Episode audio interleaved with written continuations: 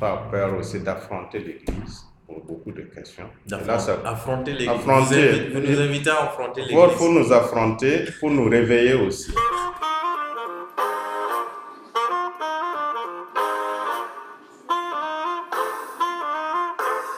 Bonjour et bienvenue dans l'épisode 5 de votre émission de l'autre côté intitulée Où était Dieu?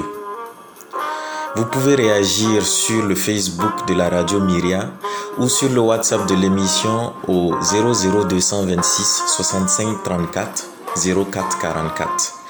Mon nom est Abdel Noël Zala. Vous êtes sur la radio Myria. Bonne écoute.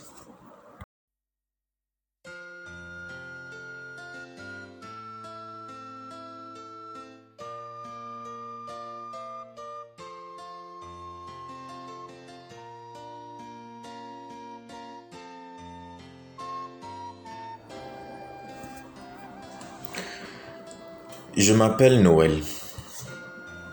Je suis né 2000 ans après ce jour, mais l'écho de son histoire résonne en moi comme un tambour, comme une bénédiction, une sorte d'armure invisible qui m'a préservé du vide. Mais ça n'a pas toujours été le cas. J'ai grandi avec Abraham, Isaac et Jacob, David et Goliath, Noé et son arche, Joseph et ses frères. J'étais passionné par les histoires bibliques. J'aimais la messe et la catéchèse. J'ai été baptisé j'ai reçu ma première communion. J'ai tout suivi comme il fallait sans me poser de questions.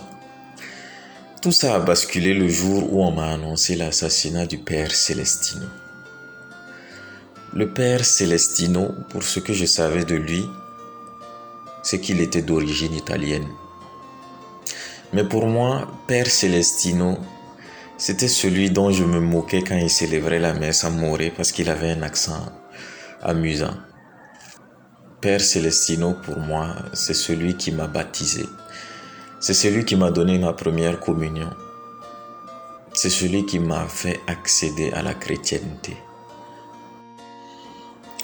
Mais aujourd'hui, Père Celestino est mort.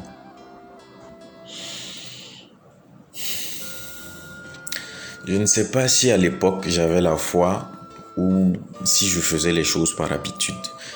Mais ce qui est sûr, c'est que j'étais animé de quelque chose qui a été emporté avec la mort de Père Celestino. Cet épisode, c'est pour toi qui as perdu confiance en la religion ou qui doute. Je te propose de repartir sur nos pas pour essayer de comprendre pour essayer de réparer ce qui a été brisé, si possible. Oh,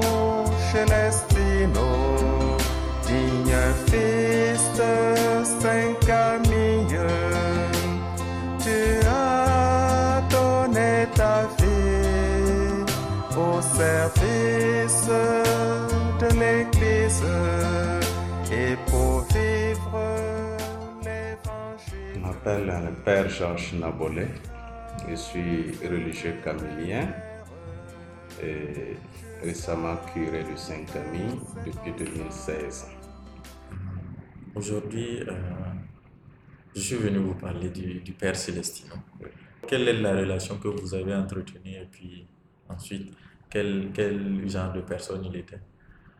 D'accord. Le Père Celestino, mon premier contact avec lui, c'est le jour de ma rentrée au, petit séminaire euh, Juvenal Saint-Camille, où il était le directeur c'est lui qui m'a accueilli. Donc, euh, j'ai trouvé, en lui un bon père. Voilà. Et j'ai cheminé avec lui durant quatre ans. Voilà. Tout le premier euh, cycle du séminaire. Et après ça, il a été nommé à la paroisse comme euh, curé. Et mes premiers pas dans le sacerdoce, c'est avec lui. Donc, tout juste après mon ordination en 94. Et c'était mon premier poste la paroisse Saint-Camille où il m'a accueilli comme son vicaire. Et nous avons vécu ensemble pendant trois ans, de 94 à 97. Voilà un peu mes- mon contact, disons, permanent avec lui. Voilà. Et deux fois où nous avons vécu ensemble, quatre ans et puis trois ans, donc sept ans euh, pleines. Et quel genre de personne c'était? Voilà, j'ai trouvé en lui un bon père, voilà, qui un esprit paternel envers d'abord comme petit séminariste. Ensuite, euh, j'ai trouvé en lui, quand j'étais avec lui comme vicaire, toujours cet esprit paternel ou aussi fraternel, parce que maintenant, on travaille ensemble en collaboration. C'est vrai que quand on a une certaine expérience, on a vécu longtemps, et voilà, euh, c'était un modèle aussi pour moi d'engagement. C'était surtout ça. Alors, il aimait son sacerdoce, il accueillait cela comme euh, avec joie et il s'engage comme le Christ lui-même. Voilà la chanson que j'ai composée. En fait, si vous prenez le temps de lire, c'est ce que j'ai vécu avec lui, que j'ai essayé de retracer à travers euh, cette mélodie que- qui dit vraiment ce que je vois en lui, sa personne.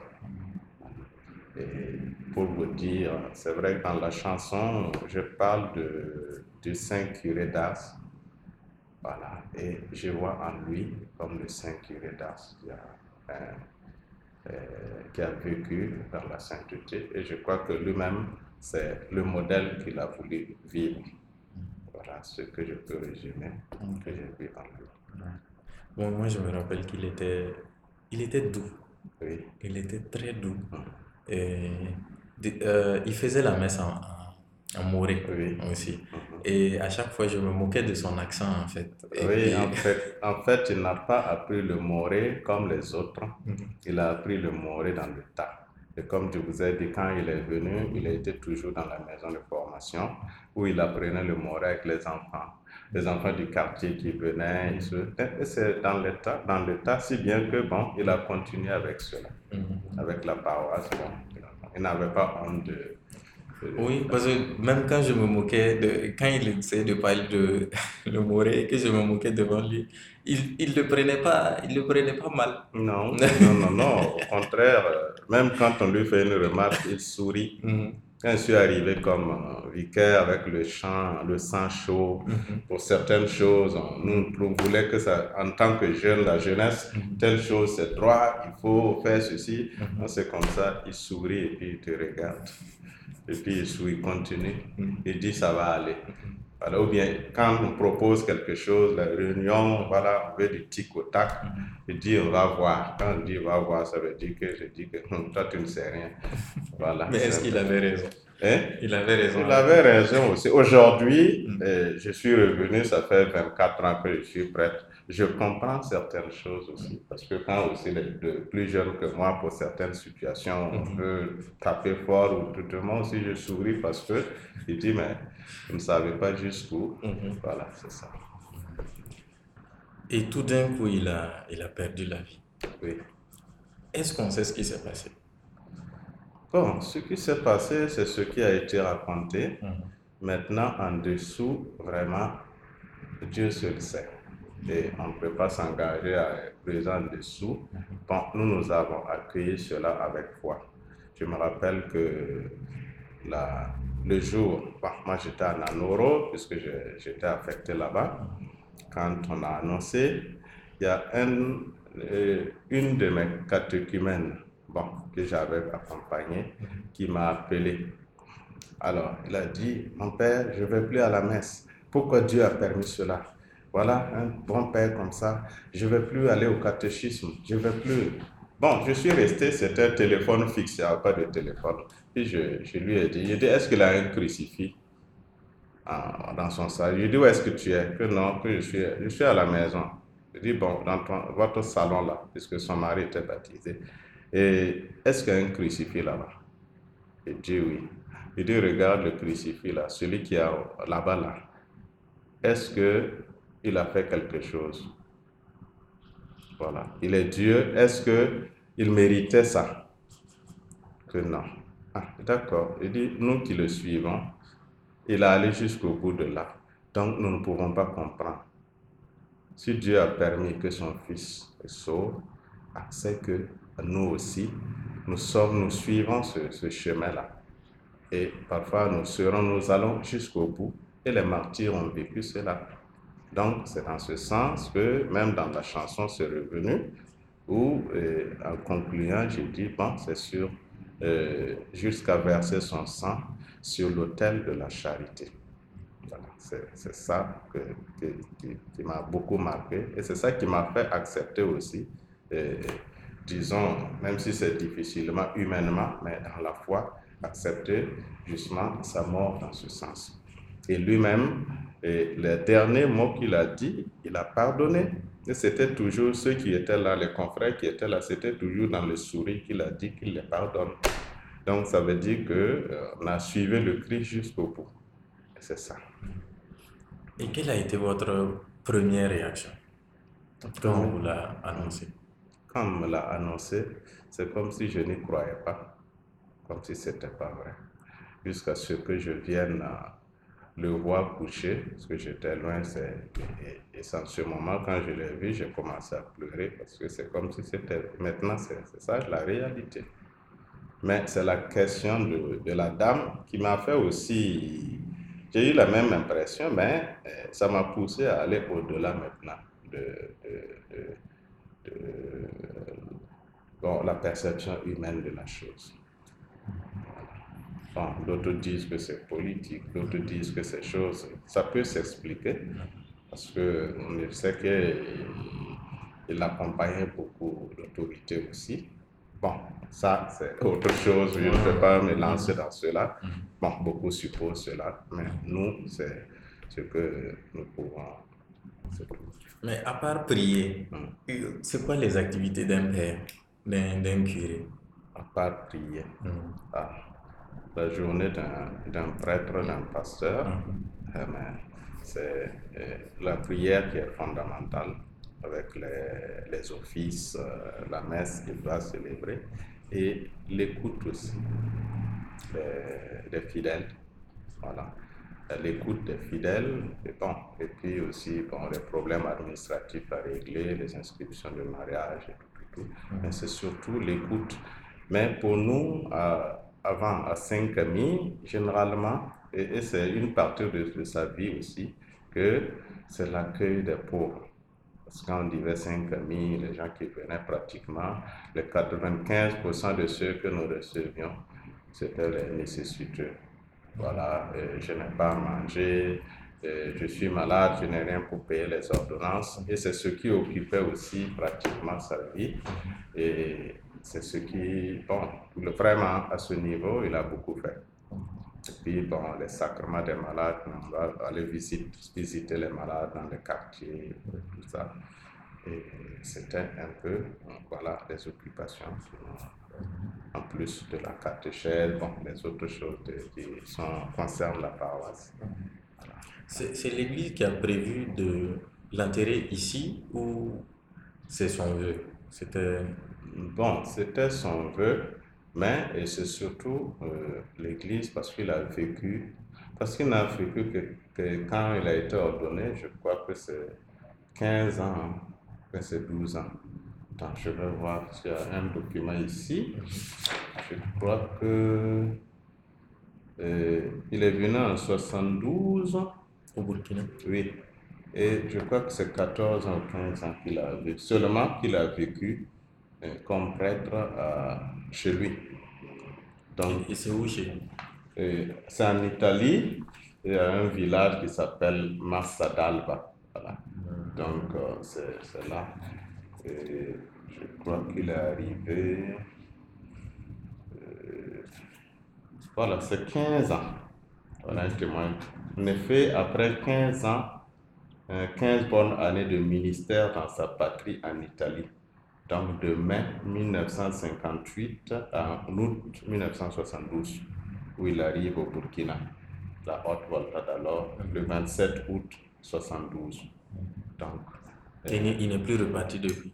non, Et bon, c'est à part les vacances, parce que dans l'organisation, ils partent tous les deux ans pour deux mois. voilà, les missionnaires, c'est comme ça pour les congés. Au lieu de partir chaque année, faire un mois, était un peu, ils partent, euh, ils font deux ans, ils font deux mois avant de revenir.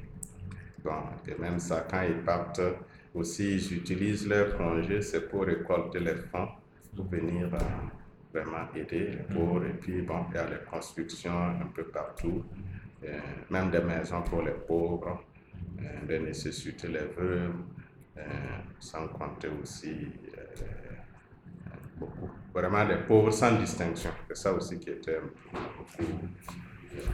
Et euh, la dame qui vous a appelé pour vous dire qu'elle n'ira plus à l'église à la Oui. finalement, Oui, elle a été baptisée.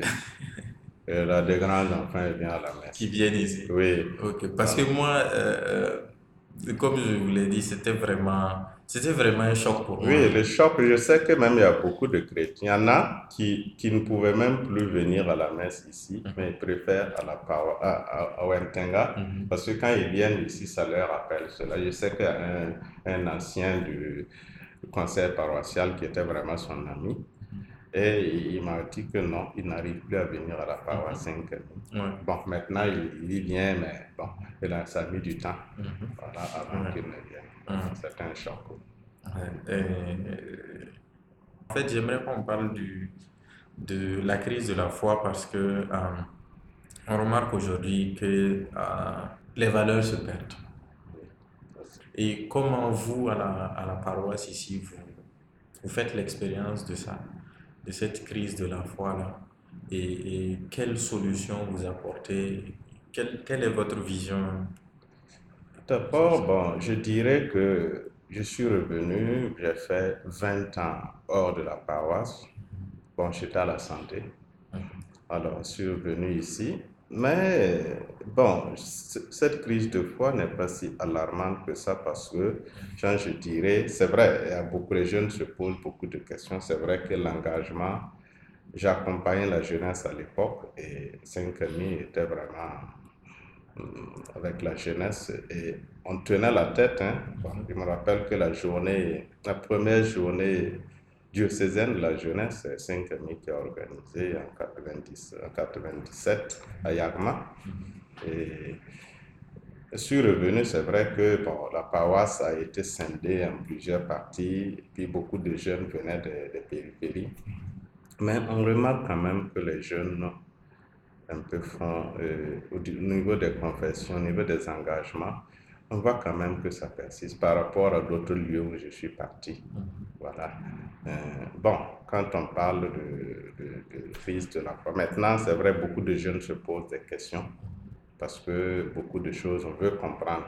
Par rapport à avant, on suit, on, bon, voilà, les, les, les, on- voilà, les choses sont comme ça, on obéit, ainsi de suite. Mais aujourd'hui, on veut comprendre pourquoi.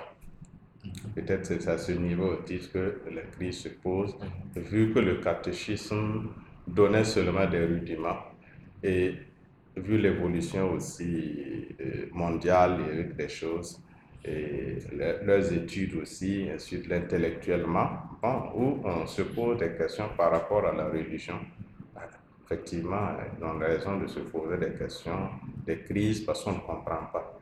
Et au niveau des pasteurs aussi, il n'y a pas cette, beaucoup cette approche pour éclairer. Je prends l'exemple euh, quand je, suis, je, je faisais le catéchisme aux adultes, là, le catéchisme aux adultes, on voit que euh, ils, ils assimilaient bien parce qu'il y a beaucoup de questions en même temps qui se posent et on explique. Par rapport à ceux qui, qui ont suivi la catéchèse quand ils, quand ils étaient petits élèves, parce que c'était des formules, on dit que maintenant, quand on fait la catéchèse, les gens se posent et beaucoup de, sujets sont traités d'actualité en même temps que la foi. C'est ce qui manque un peu à, à la jeunesse pour l'instant, où, bon, ils ne sont pas beaucoup accompagnés. Il y a eu la journée nationale des jeunes ici.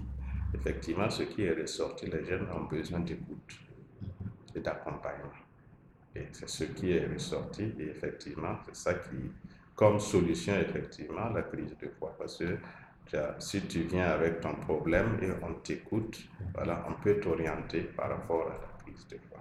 Par exemple, là, cette femme, si je- peut-être je lui avais pas donné comme ça, peut-être que, bon, effectivement, elle n'a pas posé la question, elle allait partir. Mais je l'ai mis face à, jusqu'où va la foi, jusqu'où va le don de soi au Christ.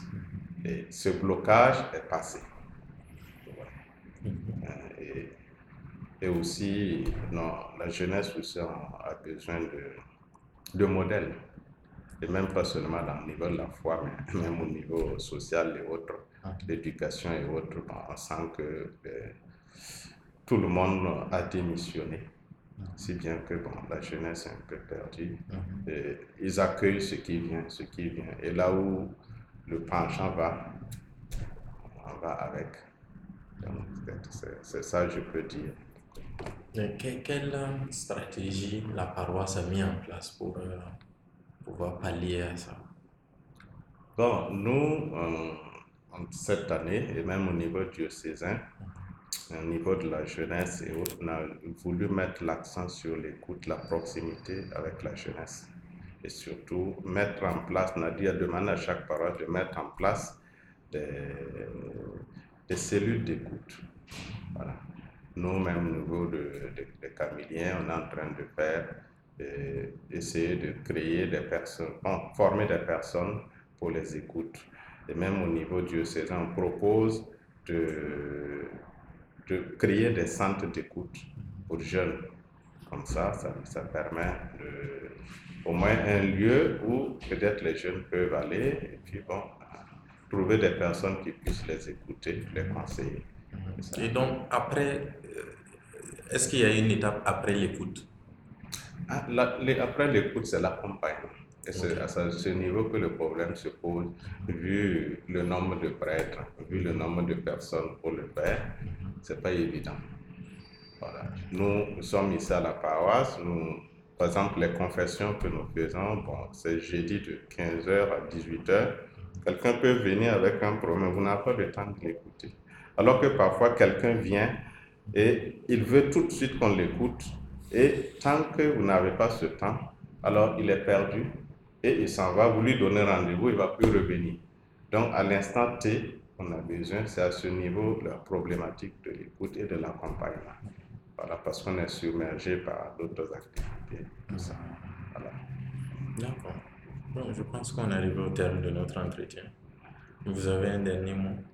Le dernier mot, c'est vous dire merci. C'est aujourd'hui que je découvre votre radio en ligne. Je vais vous donner ma carte. Et je crois que même nous, et cette année, et même au niveau diocésain et paroissial, et il faut aussi créer euh, cette pastorale virtuelle.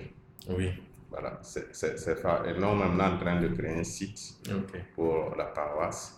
Et il faut qu'on rentre dedans aussi pour pouvoir toucher euh, les jeunes Mhm. et pourquoi pas avec des sujets d'intérêt commun, pour Mhm. discuter tout ça, échanger. Mhm. Voilà, j'invite les jeunes à vraiment se lancer, à ne pas avoir peur, comme l'a dit le pape euh, Jean-Paul II, et pas peur aussi d'affronter l'Église pour beaucoup de questions. Là, ça- Affronter l'église. Vous, vous nous invitez à affronter il l'église. faut nous affronter pour nous réveiller aussi. Voilà, dans Et- le sens de, dans le bon sens. Oui, mais quel outil on a euh, pour vous affronter? Non, mais Parce qu'il ne faut pas venir aussi dans. euh, il faut que l'affrontement soit constructif. Quoi. oui, mais quand on dit d'affronter, bon, par exemple, déjà dans les structures euh, ecclésiales, Mhm. par exemple, cette année, pour le renouvellement des structures euh, des des conseils paroissiaux, on dit, mais voilà, pour que les jeunes s'intègrent dedans, pour que pouvoir bousculer. Parce que quand c'est toujours les papas, on se réunit toujours, c'est quoi, comment on va faire, comment on va faire. Mais quand il y a des jeunes qui sont là, ah, vous devez faire, on va faire comme ça, même si ça va chauffer, mais néanmoins, ça, ça, ça leur permet de, de, de donner de la voix et ça, ça pousse aussi à réfléchir à ce que les enfants ont dit là, il faut faire attention, ainsi de suite, et on, petit à petit, on capte. Mais est-ce que les jeunes bousculent? Oui, je sens Ça- que ça bouscule. pousse. Ouais, cette année, on a essayé de mettre plus de jeunes un peu Mhm. dans le conseil paroissial Mhm. et on les invite en tout cas à ne pas se laisser faire. Euh, merci bien pour cet entretien. Non, pas de quoi, vous, merci.